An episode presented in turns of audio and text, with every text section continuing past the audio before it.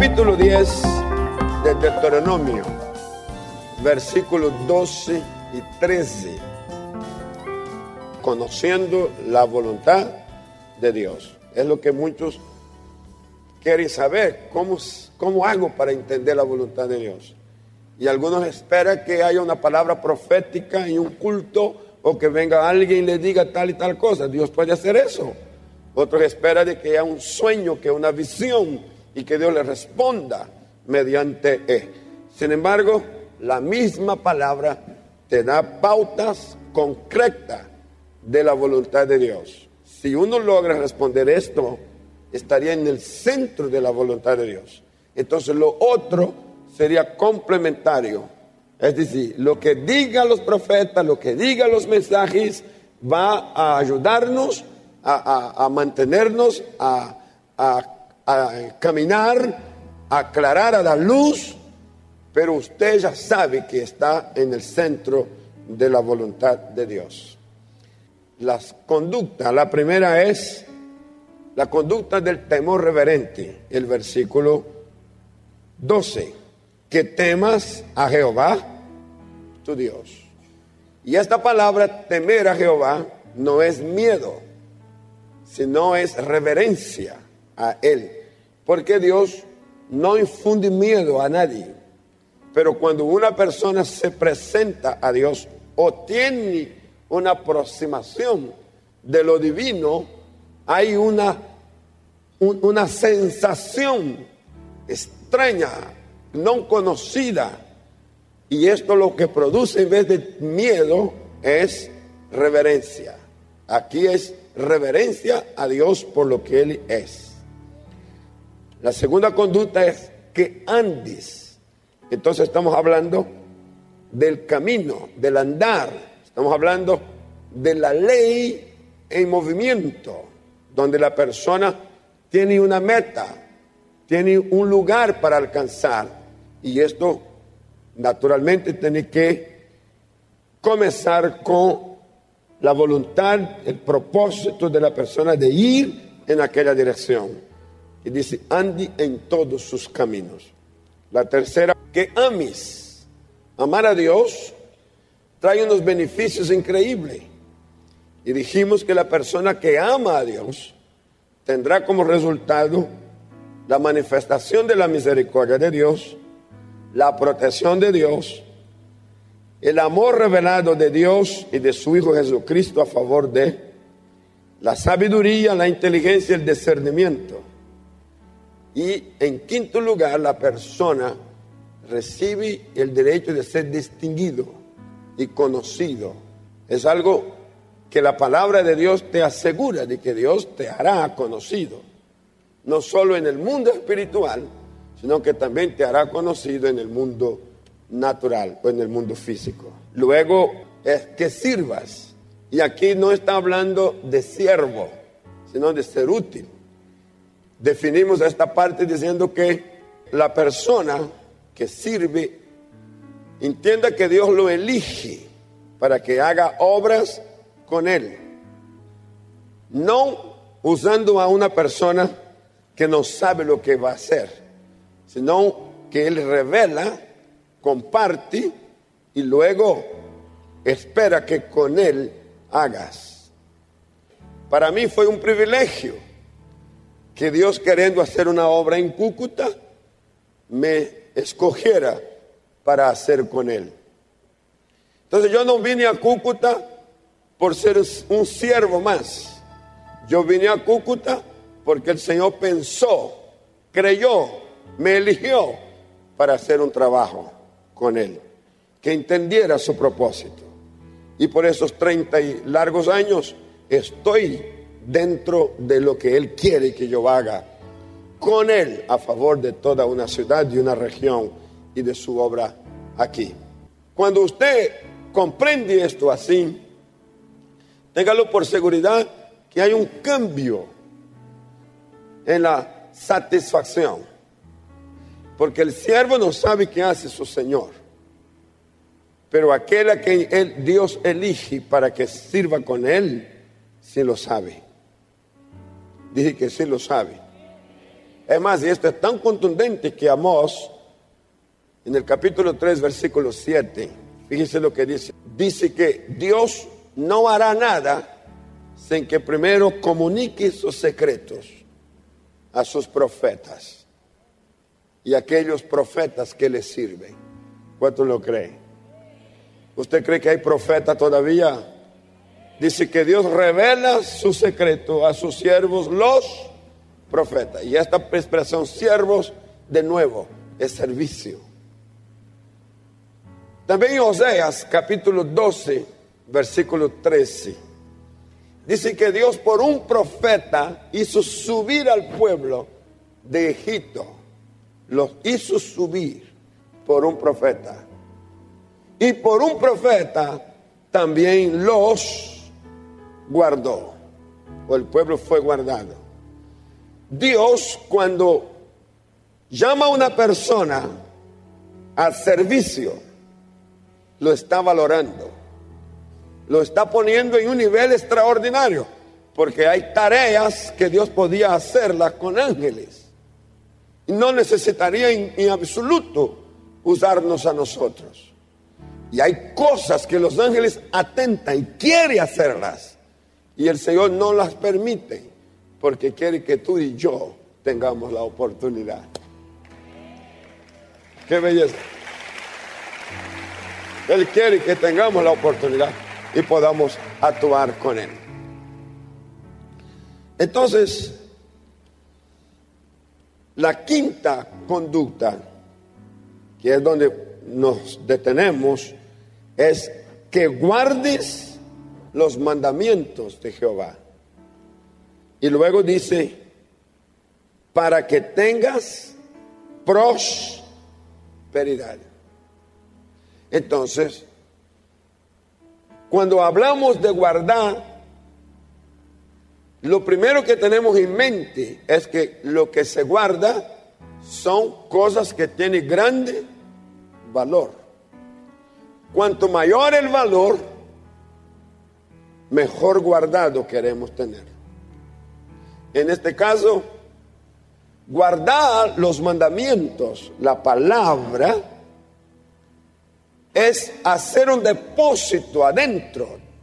En este caso, la mente, ella registra la información, la procesa y luego te dar conocimiento. Así que cuando usted tiene la palabra guardada, usted tiene un depósito de conocimiento. Y una vez que usted tiene un depósito de conocimiento, usted puede hacer uso de este conocimiento en cualquier tiempo. Y ahí se modifica en la persona, incluyendo su forma de hablar. No solo la conducta, sino también la forma de hablar.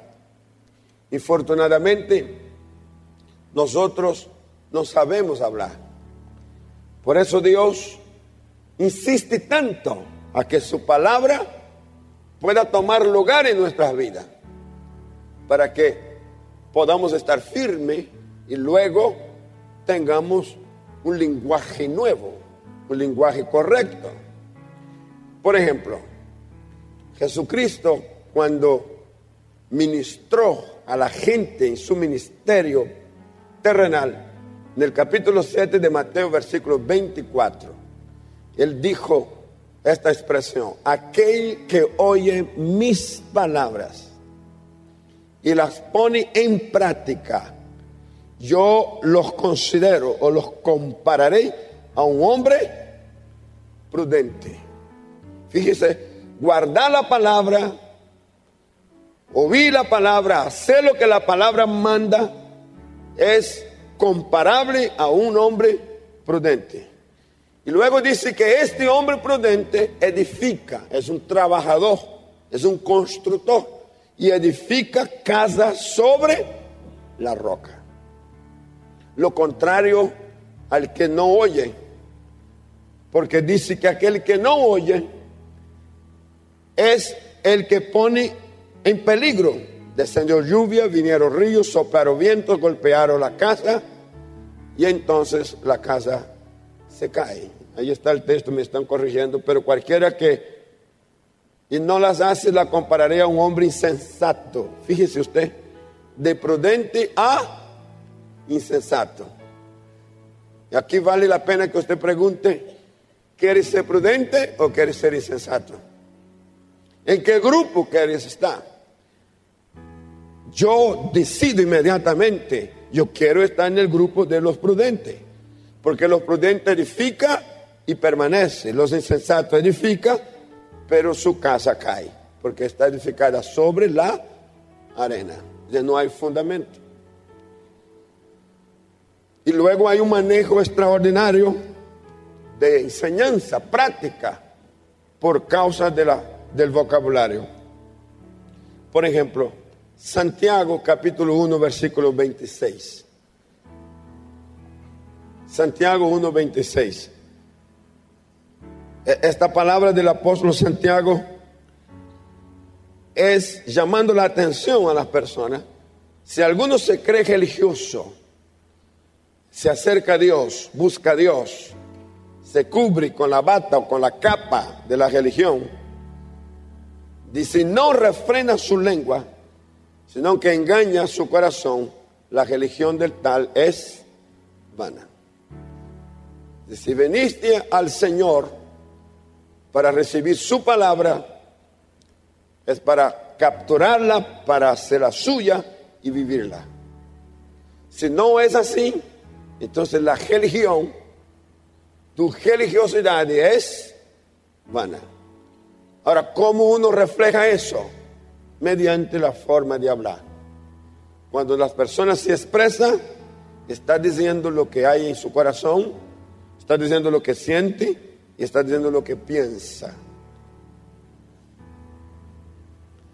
Mire lo que dice Pedro, primera de Pedro capítulo 3 versículo 10. Y aquí pasamos a algo que yo quiero que usted se deleite. ¿Cuántos quieren deleitarse? Primera de Pedro 3:10. Esta palabra dice, todavía estamos en Santiago,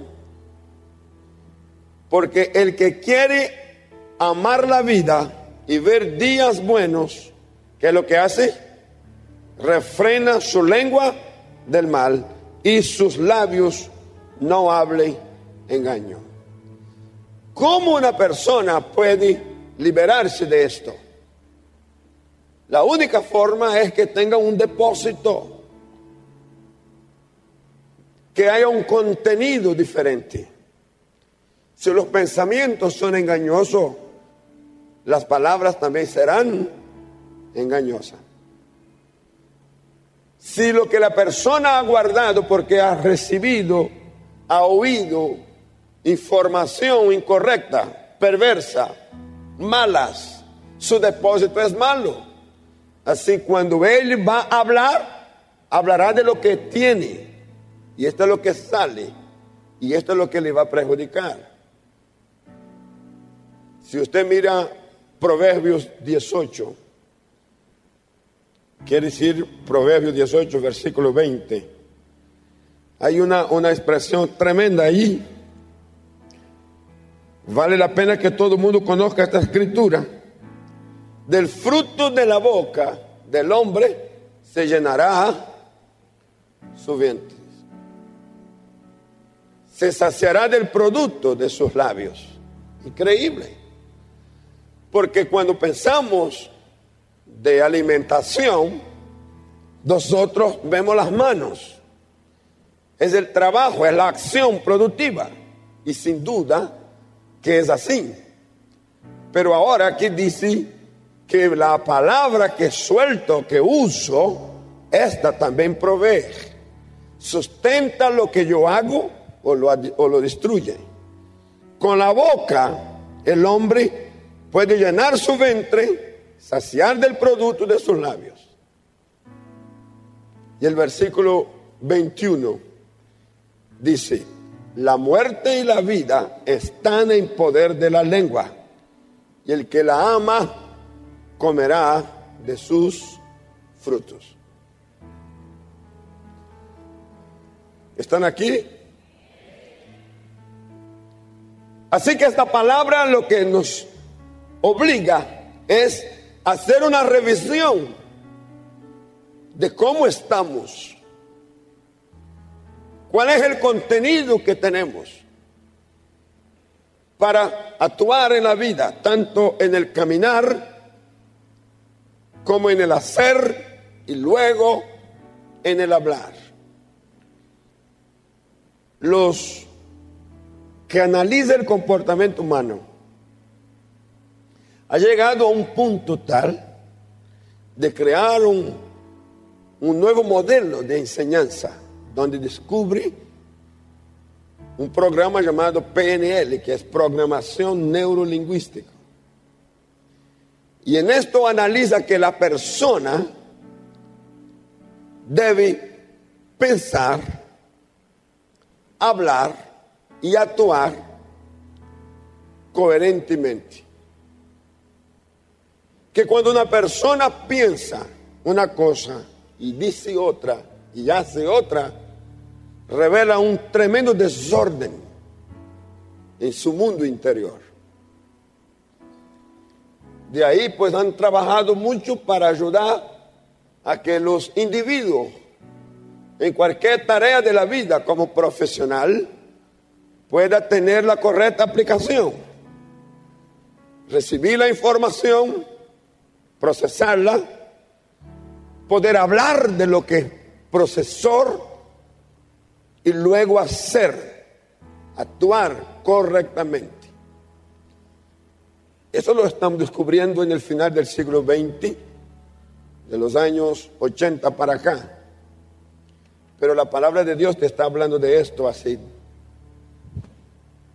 toda la vida. Cuando Dios te creó, te creó con una capacidad de ser una persona integral. Tu mente está capacitada para recibir toda información. Tu cerebro está capacitado para registrar toda información, para procesar y tener conocimiento y luego lo que tú guardas, tú hablas. Y de lo que hablas, entonces haces. Y eres coherente en todo tu hacer. ¿Cuánto puedes dar gloria a Dios por eso? Ahora, cuando la palabra dice, guarde los mandamientos, Está diciendo que tengas este depósito y tengas estos recursos. Y luego mira los beneficios que va a venir si lo haces. Pasemos al capítulo 11, Deuteronomio 11. Es espectacular lo que viene. Guarda pues todos los mandamientos que yo os prescribo hoy para que seas fortalecidos. Fíjese. Ahora el guardar no solo me hace prosperar, sino que me da fortalecimiento para que ahí tú serás fortalecido. Estamos hablando del capítulo 11 de Deuteronomio, versículo 8.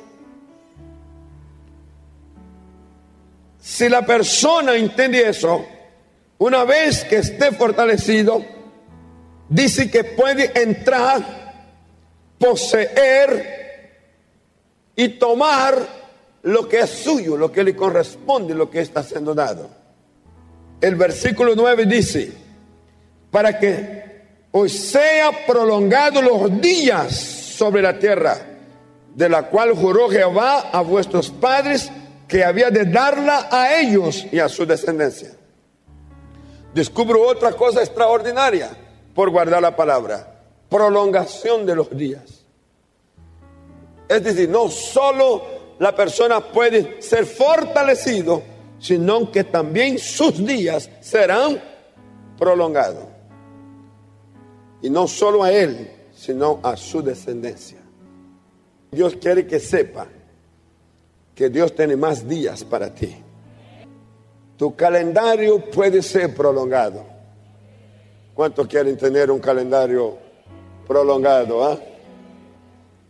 Ahora, el tema no es que vivamos más días, sino es la calidad de vida que vamos a tener. Y cuando aquí dice que serás fortalecido, Está diciendo que tu cuerpo será fortalecido. Si tu cuerpo es fortalecido, ninguna enfermedad podrá más allá de lo que Dios permita. Y los días que tú vivas, añade calidad a tu vida. ¿Qué es calidad de vida? No es simplemente tener una buena casa. No es simplemente tener dinero, tener bienes materiales. Sino es que en la vida uno tenga satisfacción. Pueda estar en paz con los suyos. Pueda amar y ser amado, que pueda dar y recibir. Esta noche Dios quiere que tú sepas que Él está interesado en darte calidad de vida. Luego te habla de una tierra que es una tierra que fluye leche y miel. Y yo digo que esta tierra es Cúcuta. Para mí es Cúcuta. Vuelvo a decir, para mí es Cúcuta. Pero si yo me mudara a un desierto y cuando yo pise el desierto, por mi causa el desierto se transforma en tierra que fluye leche y miel. No es la tierra que te hace a ti. Eres tú que hace la tierra. ¿Lo crees? Es la bendición de Dios, es la, el cumplimiento de la promesa que, se va, que va a darse y tú lo vas a, a disfrutar. Ahora luego viene algo espectacular. La tierra a la cual pasáis, verso 11, para tomarla es tierra de montes y de vegas, que bebe las aguas de la lluvia del cielo. Tierra de la cual Jehová tu Dios cuida. Qué belleza. Vivir en una tierra donde Dios cuida. Pensé que eso te iba a dar una vibración, un grito, una cosa. Pues. Porque si Dios cuida mi tierra, cuida mi ciudad, ¿cómo no cuidará de mí?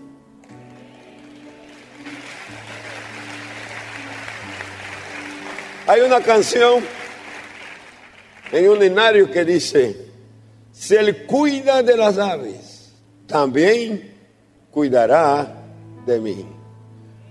Si cómo podré estar triste y entre sombras y cómo sentirme solo y en el dolor viví. Si Cristo es mi consuelo, mi abrigo siempre fiel. Si Él cuida de las aves, cuidará también de mí si Él cuida de las aves, cuidará también de mí. Y luego dice, feliz, cantando alegre,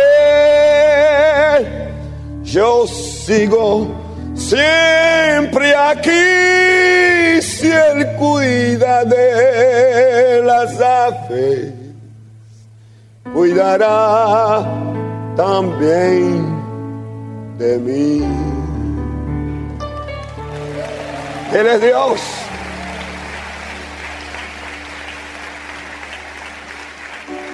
¿Cuánto quieres sentir la cobertura del Señor?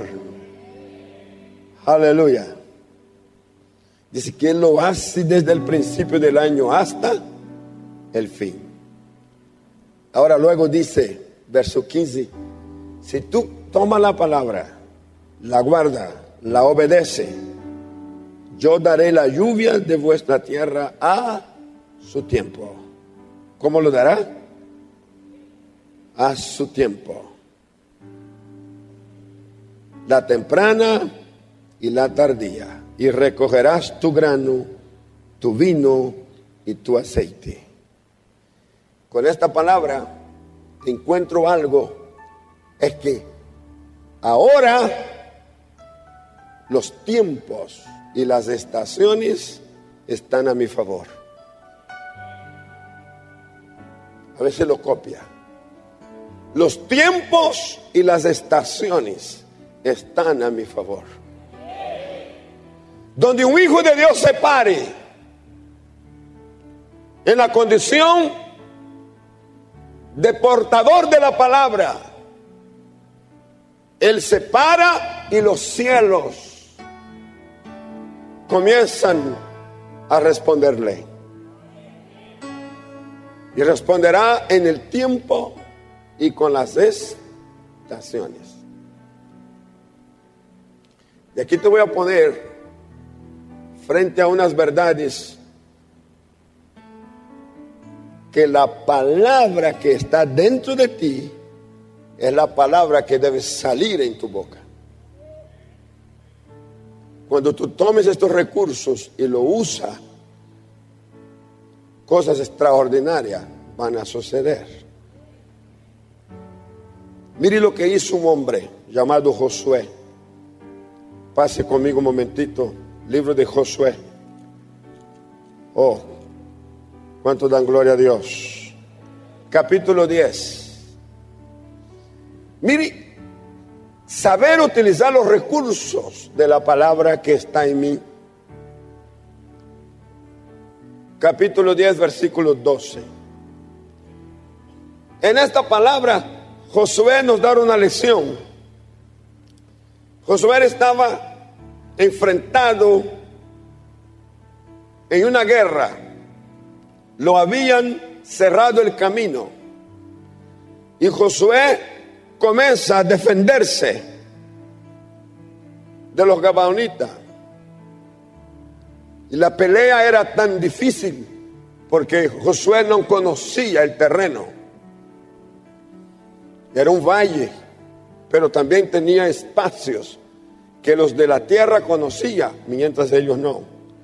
Entonces Josué se percata de una situación irreversible. El día, la luz. Y Josué percibe que el sol se va a ocultar y la gente que está por delante es mucha. Y él no puede ser sorprendido en la noche en el lugar. Y se le ocurre a Josué hablar con Dios. Y dice, entonces Josué habló a Jehová el día en que Jehová le entregó el amorreo delante de los hijos de Israel y dijo en presencia de los israelitas, Sol, detente en Gabaón y tu luna en el valle de Ajalón. Era la voz de un hombre. Es una locura. Cualquiera que escuchó a Josué decir eso se aterrorizó. Quizás lo consideró que sabe qué. Pero estas palabras de Josué salían del depósito que tenía. Y era que él era un hombre que había guardado las palabras. Él sabía que cuando él hablara con Dios y aún con la naturaleza en esta dimensión, podría ser usado. Ahora, atención. Había una causa, había una razón. Él no dijo eso para probar a Dios. Él no dijo esto para sentirse grande. Él no dijo esto para probar que era un grande hombre de Dios o un grande hombre de fe. Él dijo esto porque había una necesidad. Él necesitaba más día, más luz. Él necesitaba más tiempo. Y por eso Josué se atreve a tamaña, a tamaño desafío. Esto ha producido una revolución en la investigación científica. Algunos han dicho de que está errado de que Josué mandó el sol detenerse y la luna porque no es ni el sol ni la luna, sino es la tierra. Pues Josué no tenía ese conocimiento. Lo que Josué sabía era que el sol se ocultaba y volvía a nacer. Para él la rotación de la tierra y la trasladación de la tierra no estaba claro. Él veía el sol, pero él le habló como él sabía. Y cuando dijo lo que sabía, se produjo. ¿Sabe qué? Mire lo que dice el versículo siguiente. Y el sol se detuvo y la luna se paró hasta que la gente se hubo vengado de sus enemigos. Y luego no está escrito esto en el libro de Jasé.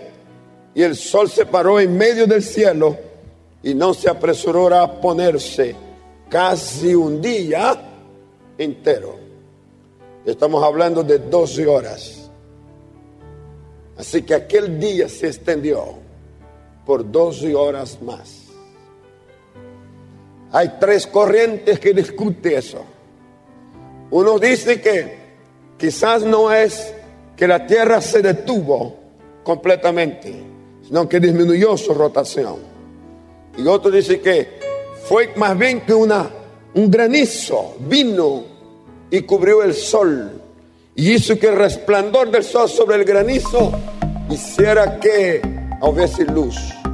No importa la discusión que tengan, lo que importa es que hubo día Acabas de oír una palabra de nuestro pastor y misionero José Satirio dos Santos. Somos Centro Cristiano, una plataforma misionera a las naciones hace más de 40 años. Suscríbete ya a nuestro canal de YouTube Iglesia Cúcuta y no te pierdas de las bendiciones que Dios tiene para ti. Juntos podemos seguir haciendo misiones. Con tu oración y generosidad podemos llegar más lejos. Si deseas unirte, da clic en el botón donar identificado con forma de corazón. Bendiciones.